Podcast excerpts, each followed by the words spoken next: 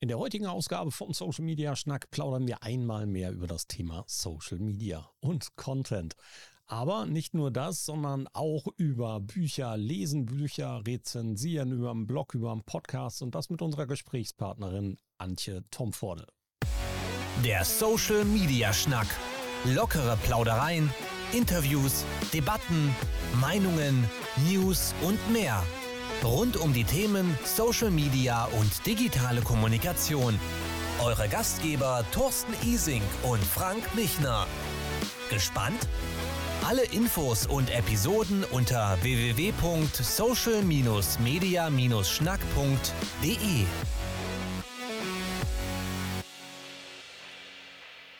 Social Media, das ist heute mal unser Thema, aber nicht nur das, sondern auch ein Mensch, der sehr, sehr gerne über Bücher schreibt, die sie vorher gelesen hat.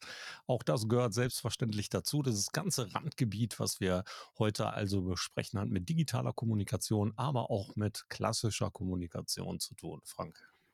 Ja, und wir kennen uns live und äh, ich kenne sie als liebe Kollegin, äh, die Social Media Managerinnen ausbildet und die selber aktiv ist und da auch äh, eine Menge macht. Äh, ja, herzlich willkommen, Antje. Schön, dass du bei uns bist im Social Media Schnack. Lasst uns loslegen und über Social Media Bücher und mehr reden. Ja, schön, dass ich bei euch bin. Wie kann man so einen Freitagnachmittag besser beginnen als mit so einem schönen Plauderstündchen mit euch? Wunderbar. Genau, so ein Stündchen, das werden wir bestimmt auch voll kriegen, zumindest annähernd. Antje, Antje Tom fordert. Erzähl mal einmal aus deiner, deiner Sicht, wer bist du, beziehungsweise was bist du im beruflichen Kontext auch? Äh, wer bin ich? Was bin ich? Ähm, ja, Antje Tom Forde. Ich bin 54 Jahre alt, komme aus Hohenlimburg. Es soll zu Hagen gehören, habe ich mir sagen lassen.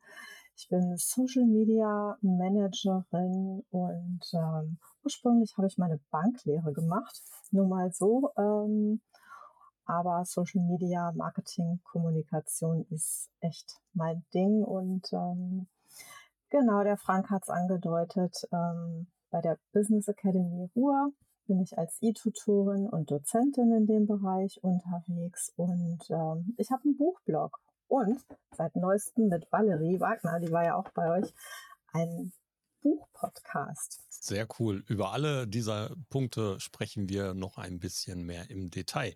Wir haben viele Berührungspunkte und Überschneidungen. Also als Dozent für diverse Ausbildungen beziehungsweise Weiterbildungsgänge ähm, haben wir tatsächlich einiges gemein. Ja, die Rhein-Ruhr-Akademie ist das bei dir oder welche ist das? Äh, die Business Academy Ruhr Business in Dortmund, Academy. die war. Okay. Genau. okay, cool. Ja, Social Media Manager in Weiterbildung ähm, ist natürlich etwas, was da draußen jede Menge Menschen im bundesweiten Gebiet interessiert. Das finde ich nach wie vor gut. Ich bin auch schon seit zwölf Jahren dabei. Was empfindest du hier heute als die größte Herausforderung? Ist es der fehlende Standard oder sind es die Voraussetzungen, mit denen Teilnehmende kommen? Ist es das, womit wir immer konfrontiert werden, das dranbleiben müssen an die neuen Trends? Was sind für dich die größten Herausforderungen? Eine Mischung aus allem, würde ich sagen. Also ähm, ich finde so, wenn man ja diese Weiterbildung gemacht hat, viele kommen mit ganz viel Vorwissen da rein. Manche finde ich total mutig, ne? die stürzen sich da wirklich rein, ohne irgendwie überhaupt irgendwo angemeldet zu sein sagen, ich habe da jetzt Bock drauf, ich möchte was ganz Neues machen. Und ähm, ja, dann ist es im Grunde genommen wirklich so später, wenn du dann da reinkommst, so ganz neu ähm, auch erstmal im Unternehmen klar zu machen, Leute, das ist ein bisschen mehr als jetzt hier nur bunte Bilder. Und äh, ich muss da echt ein bisschen Hirnschmalz reinstecken. Ich glaube, das ist, das ist so ähm, ja, Herausforderungen auf verschiedenen Ebenen sind das. Ebenen. Was mich tatsächlich am meisten annervt, ist die Tatsache, dass für diese Social Media Manager in Weiterbildung mit, auch mit IHK-Zertifikat, so wie es bei uns auch ist, es wirklich keinen einheitlichen Standard gibt. Also das ist mhm. so etwas, was ich, was ich als sehr belastend empfinde. Wir zum Beispiel, wir machen 80 Unterrichtseinheiten. Wie viele macht ihr? Hm, das sind auch so in dem Dreh, ja. Okay. Also es gibt ja andere IHKs, die machen dann nur 52, mhm. 54 oder mhm. so. Oder dann gibt es die anderen ähm, Weiterbildungsinstitute, die äh, das Ganze anbieten und haben dann drei Tage Crashkurs oder so. Die kriegen dieselbe Zertifikate. Das finde ich schon sehr belastend für den gesamten Arbeitsmarkt, auch was die Erwartungen da draußen dann angeht. Ne? Also diese Prüfungsinhalte. Bei manchen musst du nur irgendwie eine mündliche Prüfung machen. Ähm, also und bei manchen kriegst du wirklich das Zertifikat dann einfach nur, ohne eine großartige Prüfung. Und ähm, ja, genau, du kannst es nicht vergleichen. Und das ist echt. Ja. Ja, das wäre so, als ob du ein Abi machen würdest und äh, die einen müssten keine Klausuren schreiben. Also. Genau. Also bei uns ist es tatsächlich ein, ein lehrgangsinterner Test und die Prüfung, ein Projekt inklusive Präsentation und ähm, tatsächlichen Case Studies. Und wer das nicht bringt, der rasselt durch. Der kriegt das Zertifikat eben nicht. Der kann sich mit der Teilnahmebescheinigung zufrieden geben.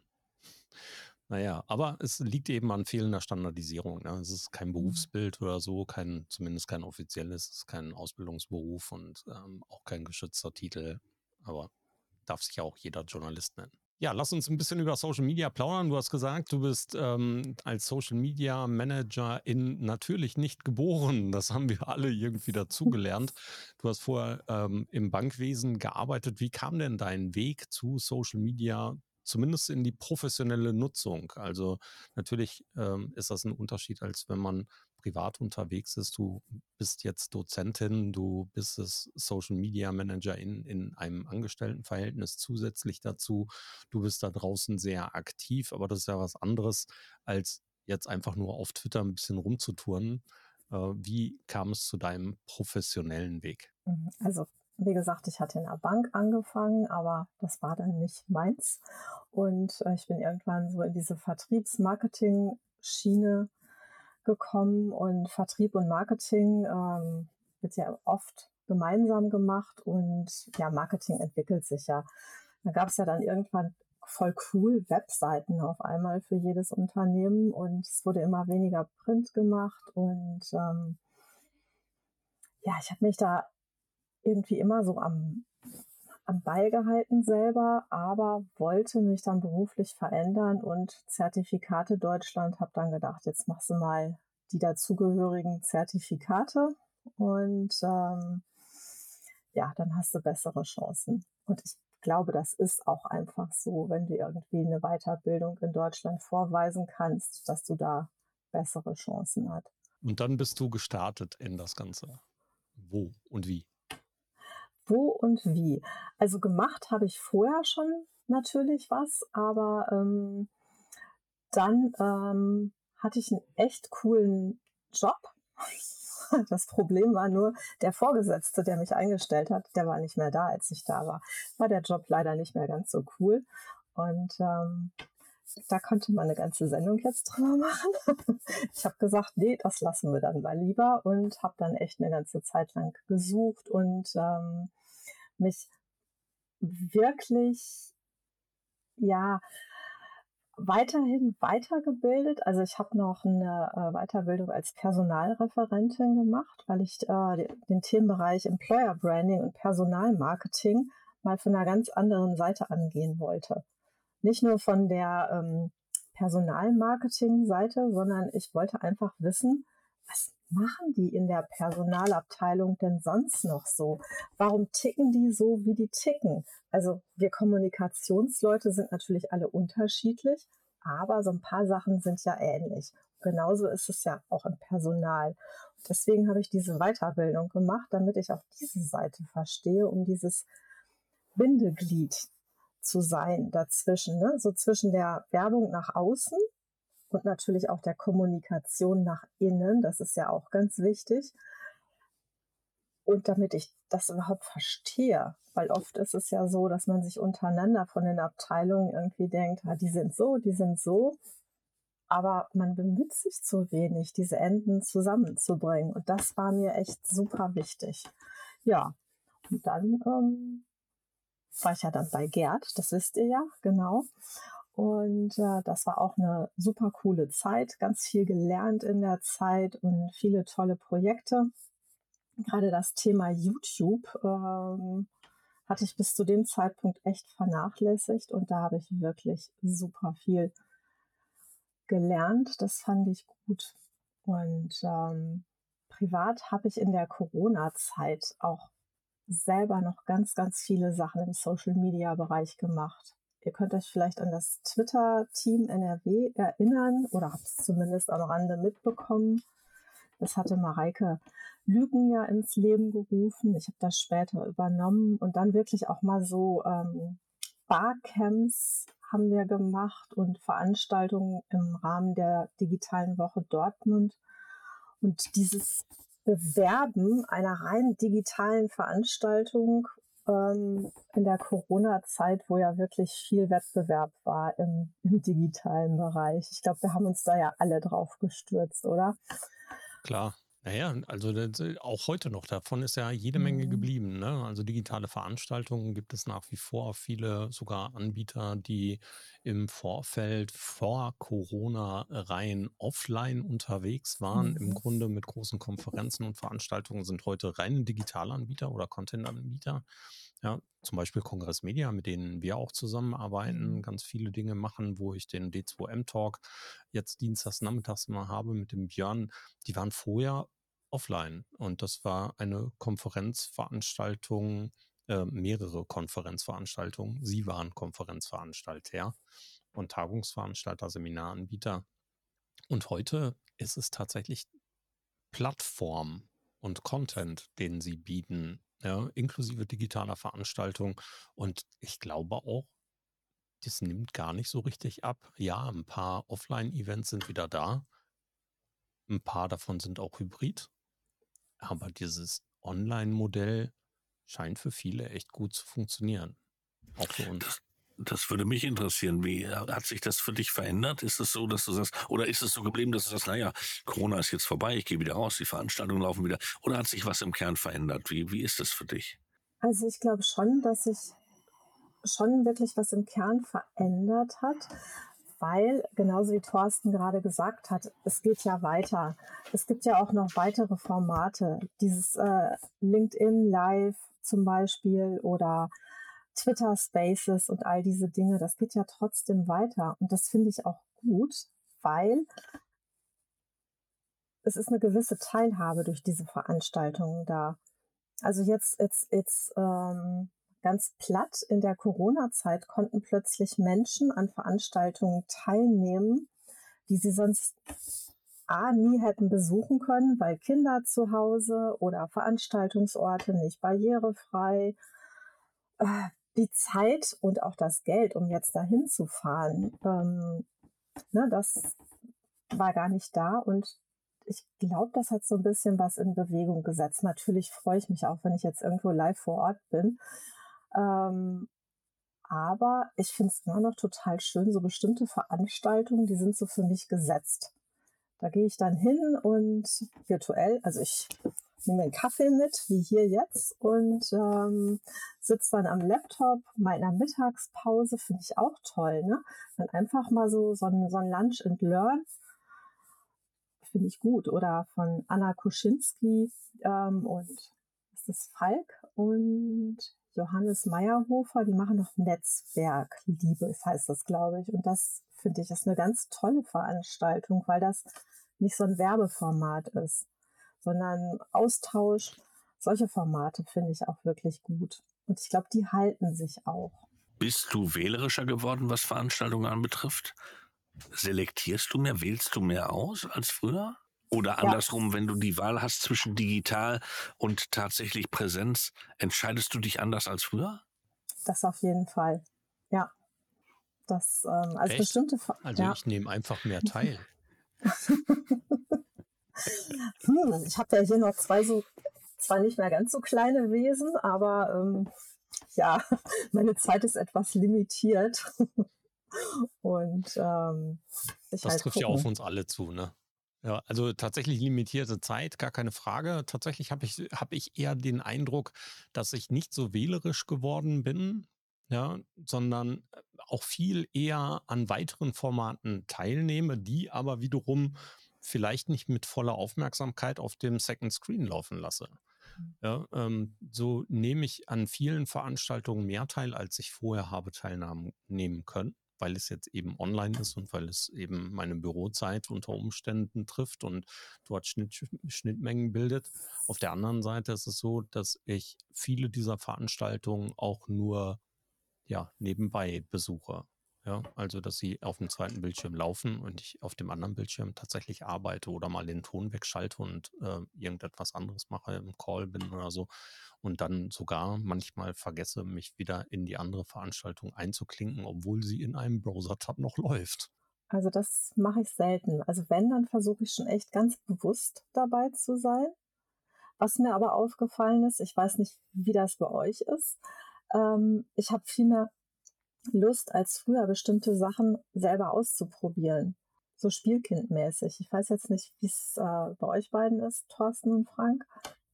Ich probiere eigentlich den ganzen Tag. Ich mache im Grunde nichts anderes mehr. Ich muss mich zwischendurch zum Geldverdienen überreden selber, weil gerade die Dinge auszuprobieren, gerade in diesen Zeiten, einfach unfassbar viel Spaß macht.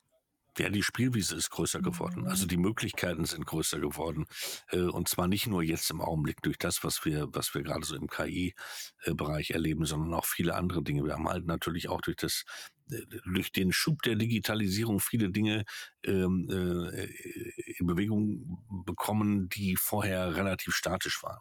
Die Einrichtung von Büros mit Technik, das Ausprobieren von Mikrofonen, das Ausprobieren von Kameras, das Ausprobieren, wie man aus einem Büro doch ein halbes Sendestudio machen kann. Ähm, all diese Dinge äh, haben mich schon bewegt und äh, lenken natürlich auch ab. Genauso jetzt die Dinge, die rund um, um äh, äh, KI passieren, die äh, einfach ähm, dazu auffordern, auszuprobieren, mitzumachen und zu, zu testen. Ich finde, das ist eine spannende Zeit und mir geht's ähnlich wie Thorsten.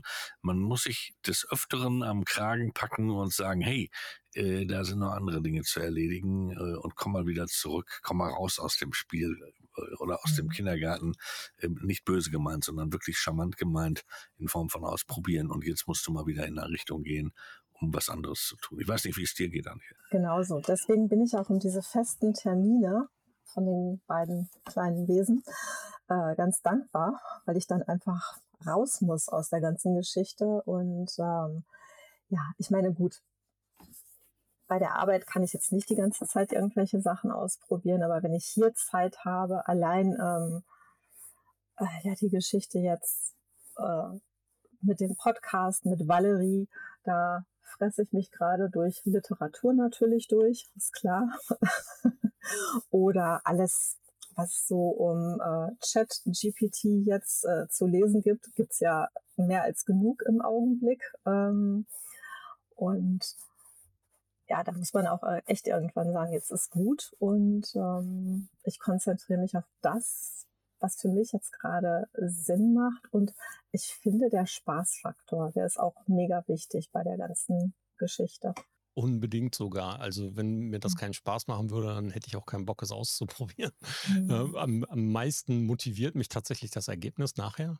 Ja, aber der Spaß ist ähm, auf dem Weg dahin der treibende Motivator.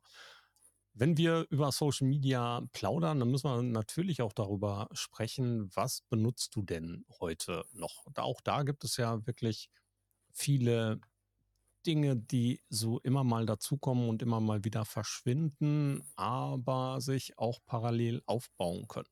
Bist du noch bei Twitter? Bist du Twitter Blue-Nutzerin oder bist du eher Mastodon? Tja, ich bin ja immer noch abhängig. Ne? Also Twitter ist ja bekanntlich meine Lieblingsplattform gewesen und ähm, ja, so ganz kann ich nicht davon lassen. Also mein Arbeitgeber hat da auch einen Account, also von daher berufswegen ähm, bin ich da schon unterwegs und ähm, es macht mir auch ja, es macht mir nicht mehr so viel Freude wie früher. Ich bin auch bei Mastodon und ähm, da ich diese Plattform immer ähm, gleich als was ganz anderes angesehen habe, vermisse ich da jetzt Twitter nicht so, sondern finde es einfach ganz gut, dass es was Neues ist.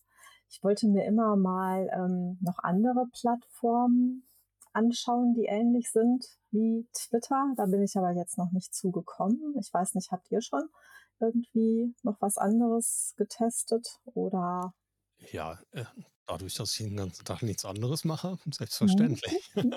ja, aber ne, ich finde auch keine wirkliche also ich glaube, das ist auch überflüssig zu sagen. Ähm, es gibt keine Alternative zu Twitter. So, das ist einfach mhm. der Fall aktuell zumindest.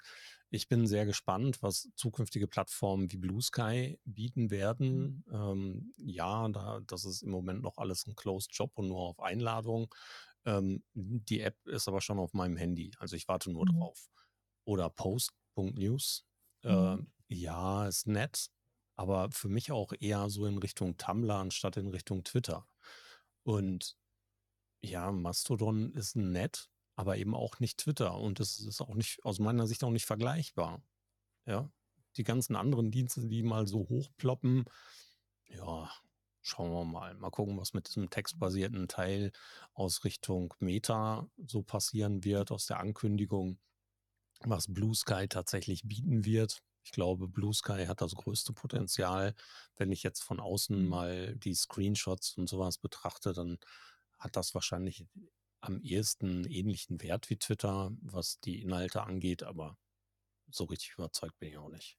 Also ich bin auch nicht richtig überzeugt von Twitter gerade. Ich kann gut nachvollziehen, dass dir der Spaß da ein bisschen fehlt.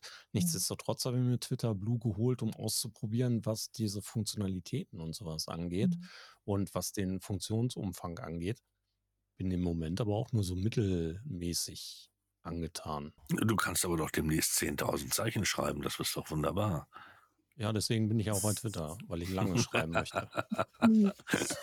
Genau. Ich hatte Twitter mal so ursprünglich gedacht, damit ich mich endlich mal kurz fasse. Das, äh, das war echt der Reiz für mich damals, damit anzufangen. Ja, aber das kannst du mit 10.000 Zeichen ja auch. Ja, da kann ich mich auch kurz fassen. Das Kurzfassen bleibt ja uns Gott sei Dank überlassen und wir müssen diese 10.000 Zeichen ja nicht ausnutzen. Äh, Problem ist nur, ähm, andere mhm. werden es machen. Ich bin gespannt, ob das dann auch nachhaltig den, den, den Feed verändert oder so. Ne? Da bin ich sehr gespannt, was da so passiert. Was benutzt du am liebsten aktuell? Auf welchen Plattformen fühlst du dich am wohlsten? Äh, also wie gesagt, Mastodon finde ich jetzt gar nicht so schlecht, muss ich sagen. Da bin ich schon ganz gerne. Ähm, auf LinkedIn bin ich mittlerweile häufiger. Ich versuche auch auf LinkedIn manchmal einfach so tweetmäßig irgendwas zu schreiben, so spontane Gedanken. Das machen mittlerweile einige aus meiner Timeline. Das finde ich ganz nett. Also auf das Bild verzichten mit dem Spruch drauf und äh, ne, sondern einfach mal kurz irgendwie äh, eine kleine Sache. Ich bin total gerne auf Instagram im Moment. Also auf Bookstagram eigentlich, ähm, weil da wirklich richtig viel Musik so in den Direktnachrichten ist. Also da wird viel hin und her geschrieben und äh, Sprachnachrichten ausgetauscht. Das finde ich super angenehm, muss ich sagen. Also ich würde hm. so sagen, LinkedIn, Insta und ähm, ja, Mastodon und Twitter natürlich auch immer irgendwie noch. Also. Nicht mit dem, mit der Aktion BookTok auf TikTok? ähm, ich, also, ich bin als Beobachterin sozusagen auf ähm, TikTok, weil, wie gesagt, ich glaube, wenn ich da jetzt irgendwie was anfangen würde auf äh, TikTok, würden meine Kinder das jetzt echt peinlich finden. Und da muss ich sagen, wenn ich jetzt beruflich, ne, also da ist es durchaus mal eine Überlegung, zu sagen, lass uns da mal was machen. Aber privat würde ich das jetzt einfach nicht machen, weil ich glaube, das wäre so, oh Mama, ey, nee, du bist so peinlich und meine ganzen Freunde sehen das. Mach das doch bitte wenigstens privat und ähm, irgendwo muss man die Grenze ziehen. Was ich mir jetzt angeguckt habe bei meiner mhm. Tochter ist Be Real. Ähm, war jetzt aber nicht so meins. Also ich mag immer noch Kommunikation mit Worten. Also finde ich super wichtig, halt einfach nicht nur mit, mit Bildern konsumieren. Wie ist es bei euch mit TikTok? Ja, ich bin, bin wirklich Hardcore-Nutzerin im äh, Nutzer im Konsum. Hm. Also ich bin sehr gern auf TikTok, ähm, aber nicht in dem aktiven Publishing.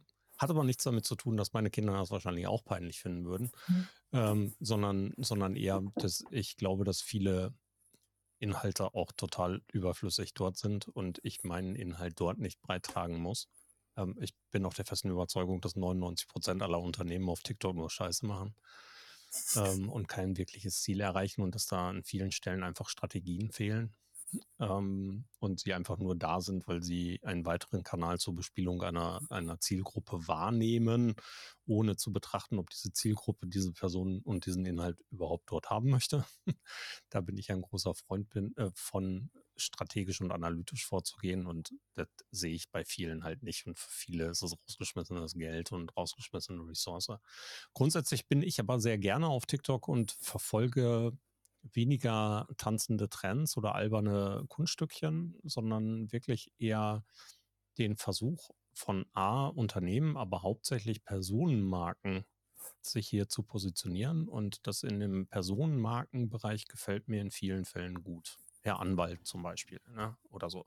Das sind viele Dinge, die, die mir sehr entgegenkommen, die ich hier sehr mag im Konsum. Geht mir genauso. Ich finde es faszinierend äh, und das ist das, was mich also interessiert, ähm, dass es wirklich einzelne Personen schaffen, innerhalb von einer Minute Themen zu transportieren, die sehr gut zu setzen, die ähm, immer wieder fortzusetzen. Das sind so Dinge, die finde ich spannend.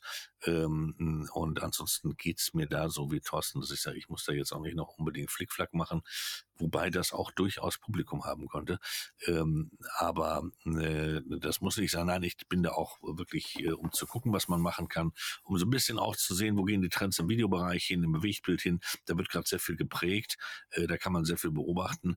Und bei allem anderen bin ich auch im Augenblick eher zurückhaltend. Das ist äh, auch gegenüber Unternehmen in der Beratung, dass ich sage, äh, wollte das wirklich? Und wir haben halt das Problem, dass in vielen anderen Social-Media-Kanälen noch nicht mal die Strategie verstanden ist.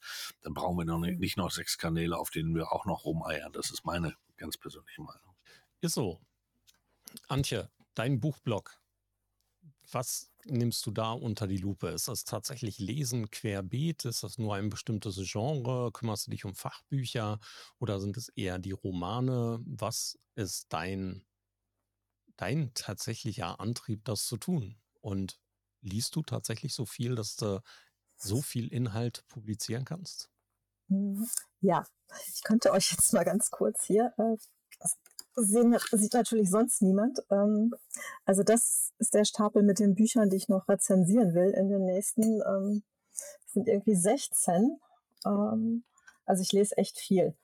Ähm, das muss ich schon sagen, aber es gibt Leute, die so richtig viel lesen. Da bin ich jetzt so, so ein ja, Waisenkind. Äh, ne?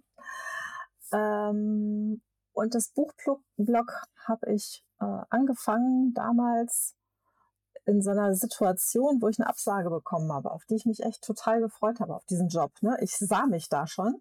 Und dann habe ich so gedacht, ey komm, jetzt mach irgendwas, ähm, ja, was dich jetzt nicht in so ein Loch fallen lässt. Und da habe ich so gedacht, mach einen Buchblog.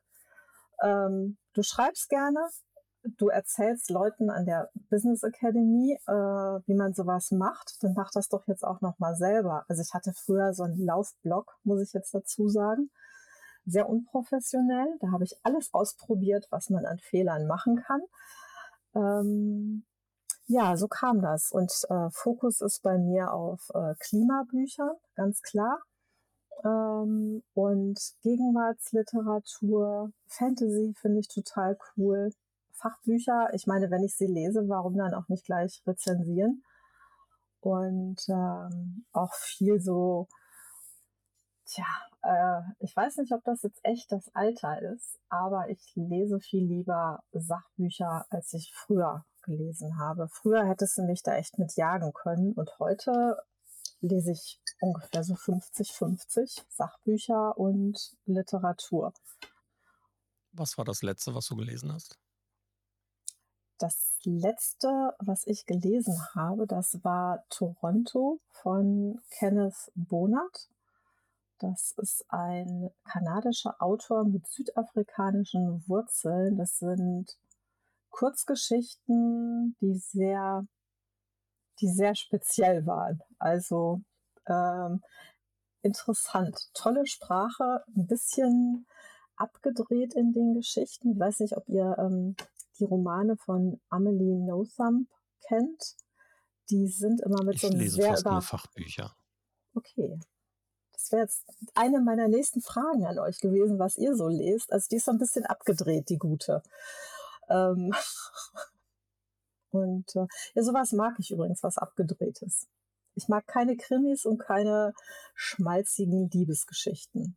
Also bei mir, damit ich diese Frage Mhm. nochmal aufgreifen kann, also tatsächlich hauptsächlich Fachbücher. Ähm, das letzte, was ich gelesen habe, war Fit für die digitale Zukunft von Carsten Lexer. Ähm, die nächsten beiden Bücher, Bücher habe ich eben erst gepostet, die sind heute in der Post gewesen. Das neue Prinzip kostenlos von Kerstin Hoffmann in der überarbeiteten Variante, in der ähm, dritten überarbeiteten Form, glaube ich. Und von Raul Krauthausen, wer Inklusion will, findet seinen Weg. Wer sie nicht will, findet Ausreden. Ja, halte ich übrigens für eines der Mhm. wichtigsten Themen unserer Gesellschaft, Mhm. äh, Themen unserer Gesellschaft aktuell. Und deswegen natürlich Daumen hoch an Raul. Da bin ich in der Tat gerade auch reingestolpert in das Buch von Raul, das habe ich bestellt. Äh, Ich quäle mich im Augenblick, nein, quäle mich nicht, lese mich im Augenblick durch die Biografie von Charlie Watts. Äh, Als Stones-Fan ist man da immer sehr nah dran. Ansonsten habe ich tatsächlich äh, das Thema, was du gar nicht magst, Krimis holen mich tatsächlich ab. Ich habe da also viel Spaß dran. Das äh, äh, ist ein Ding, was mich immer mal wieder kurz rausholt. Und ich tendiere immer mehr oder oder ich, was ich früher nicht gekonnt, habe, ich bin früher bei Hörbüchern immer eingeschlafen. Ähm, ich komme tatsächlich rüber zu den Hörbüchern ähm, und äh, höre teilweise mehr, als dass ich lese. Im Fachbuchbereich ist es für mich aber immer noch so, das siehst du hier im Bild hinter mir und auf der anderen Seite stehen noch zwei Schränke. Äh, ich habe wirklich äh, Fachbücher immer wieder aktuell hier auch Neuauflagen, lese viel und versuche mich da reinzuarbeiten und brauche auch das Buch, um drin zu arbeiten. Also für mich ist auch so das Haptische beim Buch ganz klasse, gerade beim, beim, beim Fachbuch, wo ich mir dann noch hier eine Falte reinmachen kann oder da was reinkleben kann oder auch reinschreiben kann.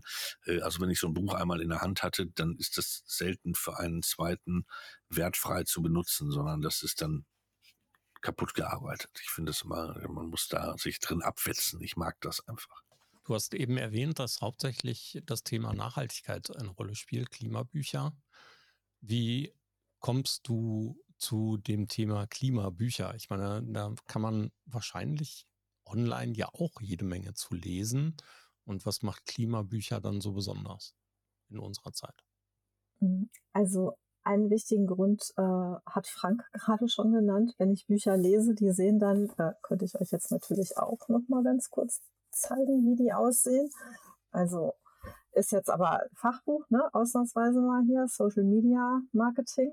Und da habe ich dann auch noch ganz viele Notizzettel drin bei den einzelnen Kapiteln. Und das finde ich einfach so cool. Natürlich lese ich auch ganz viele Blogs und folge vielen Menschen, die ähm, zu dem Thema unterwegs sind im Internet. Aber Bücher, ich finde, Bücher beschäftigen sich dann nochmal genauer, denke ich jetzt zumindest, oder ist mein Empfinden mit einem Thema und wirklich dieses ähm, drin lesen können, ja nochmal nachschlagen, dieses haptische, das finde ich einfach wahnsinnig, wahnsinnig wichtig. Und ich finde, man liest Bücher anders als, als einen Blog.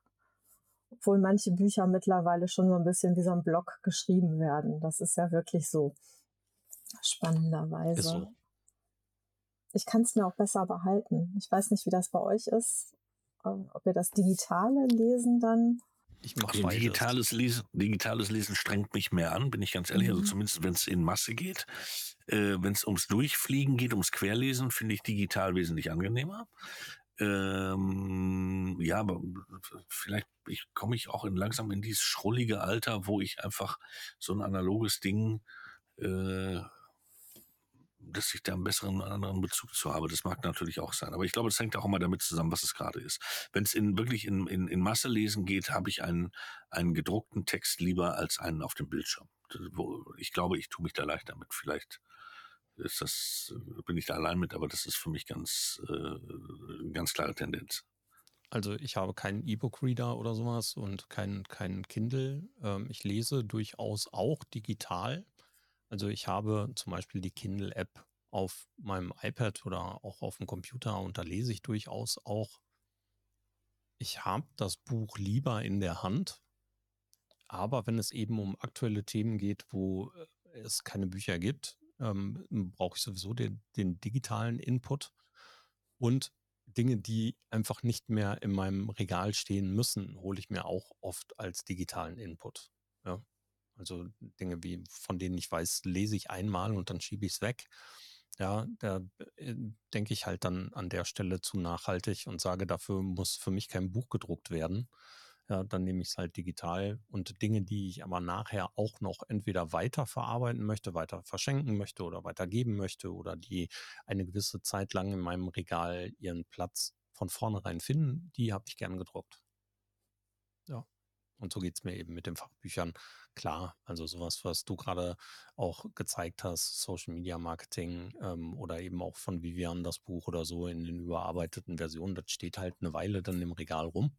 Ja, die sind einmal gelesen, sind als Nachschlagewerk da, damit ich sie immer in unseren Kursen auch in die Kamera halten kann und sagen kann, hier, mhm. das Buch solltest du kaufen, ja, damit ich auch zeigen kann, dass ich es habe ähm, und damit ich eben auch Sachen nachschlagen kann, um die Tipps zu geben, auf welchen Seiten sich die Teilnehmenden dann weiterbilden sollten oder so, dann nehme ich das durchaus. Aber eigentlich ist mein Bücherregal mittlerweile ziemlich leer im Gegensatz zu früher. Ich hatte früher sehr viel mehr Bücher als heute. Heute stehen im Regal vielleicht noch, weiß ich nicht, 300 vielleicht oder 400. Aber früher waren das deutlich mehr. Na gut, wenn Menschen dich im Internet finden wollen, wo finden sie dich denn überall? Du hast einerseits den Podcast erwähnt, da brauchen wir mal eine Internetadresse und selbstverständlich auch noch den Namen, den du mal äh, fallen lassen darfst, damit sich die Zuhörenden weiter informieren können. Selbstverständlich schreiben wir das alles mit in die Shownotes nochmal rein. Da könnt ihr natürlich auch klicken, aber gesagt, gesagtes Wort klingt natürlich auch nochmal ein bisschen nach. Wo ist dein Blog? Wo ist deine Internetseite? Was macht dein Arbeitgeber? Wo finden dich die Menschen in den sozialen Netzwerken? Hau mal raus. Hau mal raus. Ähm, mein Buchblog heißt Das Buch zu Hause. Das minus Buch zu Hause. Ähm, und der Bücherpodcast mit Valerie Wagner zusammen, die Bücherstaplerin. Äh, warum? Ähm, mein ganzes Zimmer ist voll mit Bücherstapeln und ähm, ja, leider lese ich nicht so schnell, wie ich gerne lesen möchte. Und ähm, auf Instagram findet ihr das Buch zu Hause auch nochmal extra dazu. Da gibt es auch nochmal ja, die persönliche Antje Tom Forde, weil wir sind ja alle nur persönlich unterwegs und nicht privat. Twitter immer noch und ähm, auf Mastodon natürlich und LinkedIn. Ich bin sogar noch auf Xing, aber ähm, auch eher aus dem Grund. Was macht man denn da so alleine? Sachen für seinen Arbeitgeber posten. genau. Ja. Ja, also okay. also das ist wirklich, genau, mein Arbeitgeber, Queenscape in Dortmund. IT. Habe ich irgendeine Frage von euch nicht beantwortet? Ich glaube nicht. ich glaube nicht. Das war schon einiges. Ja, äh, schön, dass du da warst. Äh, danke für deine Zeit. Ich werde öfter auf das Buch zu Hause schauen jetzt und mir die ein oder andere Anregung schnappen und äh, sag herzlichen Dank. Mach es gut, bleib gesund. Bis bald, Antje. Ja, ich bedanke mich bei euch äh, war richtig nett, genauso wie so ein Schnack sein sollte. Ich höre euch übrigens oft beim Kochen, also äh, von daher, ähm, ihr seid eine gute Begleitung. Das ist echt schön. Und ähm, danke.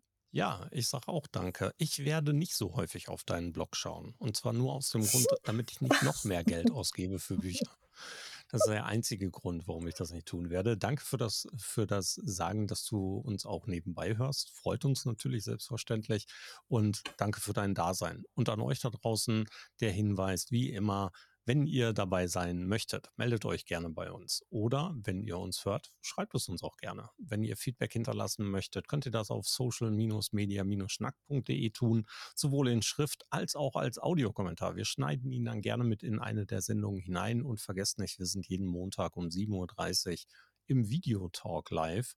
Jedes Mal auf den ganzen Plattformen. Überall könnt ihr uns finden. Da reden wir zu dem, was uns in der vergangenen Woche und in der kommenden Woche an News rund um Social Media und digitale Kommunikation beschäftigen wird. Alles Gute, bis dahin. Bye bye.